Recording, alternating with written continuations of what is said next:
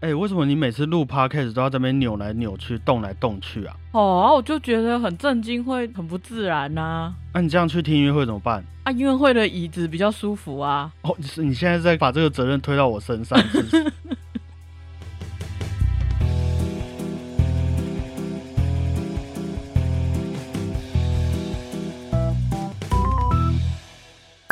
大家好，我是小胖 Blue Tom。大家好，我是果鹏。这阵子啊，我们聊了很多关于音乐会的话题嘛。嗯，今天我们再补上一件事情，哎，还记不记得每次去听音乐会，音乐厅都会放一个广播，告诉你一些听音乐会的须知。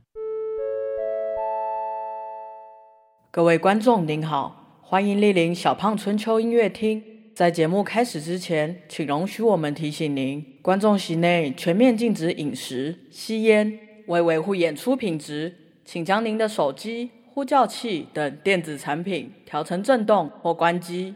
演出进行中，请勿任意走动，以免影响演出品质。此外，为维护演出者的创作权益，未经主办单位许可，演出进行中，请勿拍照、录影或录音。谢谢您的支持与配合。对啊，没有错啊，应该都有印象吧？对啊，这规定那么多，听起来压力很大啊，嗯啊，感觉听一场音乐会好像还考大学学测一样紧张。对啊，感觉手要放在后面。这些音乐会须知当然是一种善意的提醒，不过哦，当有人没有这么做的时候，除了太夸张被请出去之外，还会造成什么样的影响？我觉得我们可以先来分享一下自己的经验呐、好啊，虽然我们的经验也许没有那些大师演奏家丰富，不过哈、我也不知道是什么原因呐、这种在音乐会上有趣的突发状况，是真的遇到很多次啦。嗯，有一次我在演一场比较趣味的亲子音乐会，台下就会有很多家长带着小孩子来听嘛。对，啊，到了一些我们安排要做效果的地方，逗大家哈哈大笑，那我们也会很有成就感嘛。对啊，结果啊，到了有一段台上的角色都在很认真讲话的地方，要叙述剧情或是介绍乐器等等，就在那个很安静的 moment，突然就有一个小孩用穿透力很强的声音问他妈妈说那个哥哥在说什么啊？好好笑哦！：“全场的人听完之后就也开始笑。当然，我们会觉得小孩子很可爱，亲子音乐会嘛。嗯，但是在那个同时，我们台上人也很想笑啊。全部演戏的人都大概互看暂停大概三秒钟，真的冷静下来之后才继续下去，真的是很危险一件事情哦。对啊，以前亲子音乐会的时候，我们明明就要演出一个很震惊的场面，结果台下就突然大笑，我们还想说，呃，这里有什么好笑的？呃，有点难过。我觉得还有一件事情啊，很严重，大家都知道音乐厅的座位和电影院有点像嘛，对，可能还会再小一点点，稍微的比较挤。嗯，所以说，如果你坐在靠走道的位置的话，有中间座位的人要进出，你一定要起身让他们过，对或，是要压缩我们自己的脚让他们走过去嘛。对， 有一次我就看到我前面的人在做这件事情，有一个阿姨想要从中间的座位穿越一堆人的脚之后走出去，结果她走到一半啊，我就听到“哎呦”，那个阿姨就直接倒在人家身上啊，天哪，好害羞哦 真。的是非常害羞，大家一定要特别小心让人家过了这个行为哦。有的真的很窄，我都直接我也跟着走出去。我有时候太晚到音乐厅，我都会站在旁边，就是我就算了，因为我要过去的话，大家都要起来。对啊，我在讲最后一个啊，不知道我们有没有当过老师的听众，啊或，是你有站在讲台上面过，你会发现，其实，在讲台上，台下在做什么事情是看得非常清楚的。哎、真的，其实，在舞台上也是一样的道理啊。我就有一次也是演出的时候，那一次的曲目就都比较正经，古典音乐为主。嗯，演到音乐会结束的时候，大家要敬礼嘛，谢谢观众。对，我就在舞台上直接看到观众席有一个胖胖的弟弟，整个睡到滑到椅子下面去啊！啊，我们也是睁一只眼闭一只眼呐、啊 尊重啦，对啊，也是我们的不好啦，让你睡着。对啊，还有一次，我们节目不是分享过很多交响曲嘛？嗯，那交响曲这个演奏形式啊，通常会分为三个乐章或四个乐章。对，在第二乐章的时候，作曲家也通常会使用慢板，比较抒情一点的音乐，然后到了第三乐章才又开始活泼起来。嗯，所以啊，很多人在听第一乐章的时候还很有精神，到了第二乐章慢板的时候，就会整个放松睡着了。嗯，有一次我在听音乐会的时候，就有人听到第二乐章睡着了。好，没关系，睡着没有人发现，至少他没有打呼嘛，不会影响到其他人。对。但是到了第三乐章第一个音呐、是很有精神、很大声的那一种。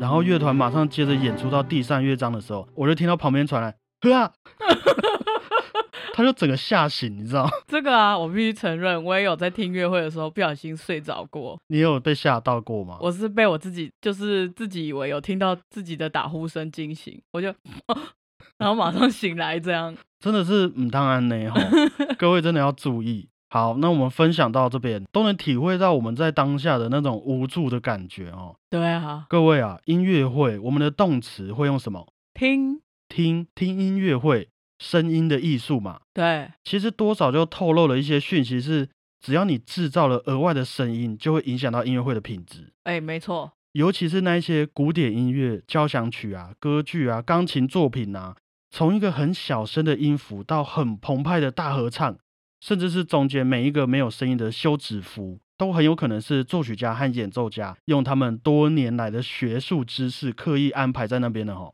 真的，这个就像是一场心灵的沟通。然后你好不容易进入到那个情绪了，结果突然有人，比如说放屁，噗，然后你就、 啊马上被打回现实，大梦初。醒，对啊，这些禁止饮食、不用手机、不要走动等等的须知啊，那也是从欧洲开始慢慢普及到了全世界。嗯，目的就是要让每一场来欣赏音乐会的听众都有一个最完美的体验。没错，不过哦，有一件事情其实一直都有一点点的争议，就是音乐会到底什么时候可以拍手？那我们在这边也顺便跟各位分享一下哈、好，这件事情我自己也遇过非常多次，有时候曲子还没有结束，就有些人开始拍手了，嗯然后越来越多人就会跟着他一起拍手，嗯，变成一种一发不可收拾的状况。真的，这时候你不拍就尴尬。对，那台上的演奏家就会跟在那边维持他们的姿势，等待听众拍完手，自己恢复心情之后，才能继续把剩下的歌曲演奏完毕。嗯，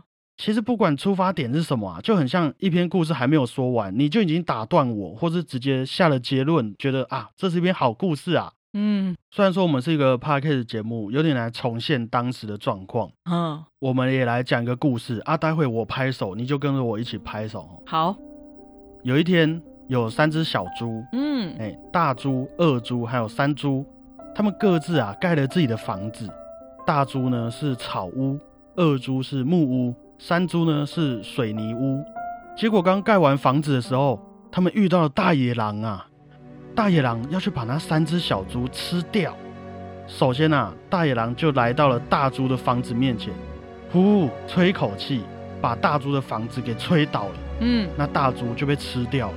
嗯接着大野狼又来到了二猪的房子面前，噗，吹口气，把二猪的房子也吹倒了，二猪也被吃掉了。嗯于是他就来到了三猪的房子面前，嗯，Bravo 三猪干得好啊，三猪！ Bravo， 这个时候大野狼忽然觉得啊血压越来越高，手开始抖，头晕目眩，于是他就晕倒了。啊原来啊，大猪、二猪长期的饮食不正常，身体里面有一大堆的瘦肉精啊，导致这个大野狼也一起中毒晕倒了。大概能体会这种感觉哦。嗯虽然我们可能听到山猪的时候，哇，就觉得很精彩，山猪很棒，盖了水泥屋。可是听了那么久的故事，在真正的结束之前，后面会发生什么事情，其实大家都不知道。对啊，谁知道突然来个神反转？对，所以也要稍稍的顾虑一下演奏家还有其他的听众。对啊，虽然拍手这件事情绝对不是什么硬性规定、犯法、啊、或是罚钱这样，也很有可能会在不同的场合有不一样的情况啦。嗯，不过也希望大家可以理解这个不成文的礼仪啊。对啊，大家也不要就因此就不拍了。好啊，我都不拍。对啊，好啊，这样你开心吗？对啊，，这个不能拍，那个不能拍。我还要挑时间拍。对啊，我又不是写故事的人，我我怎么知道是你要怎样？好，那什么时候才可以拍手嘞？也帮大家整理了一下。对，在音乐会刚开始的时候，演奏者会走上台敬礼致意嘛。好，那这个时候可以拍手。嗯如果像是管弦乐团，可以等到乐团的首席单独走上台敬礼致意的时候再拍手，然后接着就欢迎乐团的指挥敬礼致意，再拍一次手，感谢你即将带给我们的音乐会。嗯那节目开始之后啊，在每一首乐曲中间，通常为了作品的完整性啊，是不太会需要拍手的。有时候很感动，可以放在心里面就好。嗯，哇，山猪啊，就放在心里面就好或。是偷偷擦眼泪这哎、样。可以，或是也可以看一下节目单，如果有分成第一乐章、第二乐章等等啊，在乐章中间呐、其实就是故事还没有讲完，可以不用拍手啦。嗯，如果你对乐曲没有很熟悉，不太确定什么时候结束的话，最保险的方式啊，还是等到指挥或者是演奏家完全的放松下来，转过身面对听众敬礼的时候，再开始拍手，绝对是 safe 的。对啊，以我来看，都是看到演出者或者是指挥对你一个灿烂的微笑，没有在错等待的感觉。这个时候你要在那边喊好啊好啊，或是邻居姐好帅都可以哈，没有关对系。对，等一下那个邻居姐好帅还是不要好了，这个有点不保险。好，做个结论啊，其实听音乐会没有那么的困难。嗯，只是要克制自己的任何举动，不要发出额外的声音啊！当然啊，也不要使用任何有可能会干扰到别人的物品，譬如说闪光灯。喂，我之前啊听音乐会，有人就在那边不知道在袋子里拿什么，然后一直在那边七七楚楚、七七楚楚，超遭遇的。你 说在找东西这样子，对啊，他可能节目单放到包包，然后又拿出来那边，而且音乐厅又很安静，对，这种行为真的都是会被放大检视的啦，在真的那种情况底下。嗯，而且啊，一场音乐会开始之后，你要等到中场休息，也可能需要四十分钟，甚至一个多小时。嗯，整场音乐会上下半场加起来、啊、也可能有两个小时，更长一点的话，三个小时也有可能。对啊，所以各位如果有要惜家带眷，或是你今天的身体，哎呀，真的不太舒服，感冒啊，或是拉肚子，也都一定要好好审视这些状况，再考虑要不要进场听音乐会哦。哦，真的，如果身体不太舒服，那一天一直拉肚子，就真的建议不要。又是密闭空间呐、你也知道，有时候其实旁边的人有什么生理状况，其实你都可以感觉得到 的。啊、对啊，比如说肚子很饿，然后在那边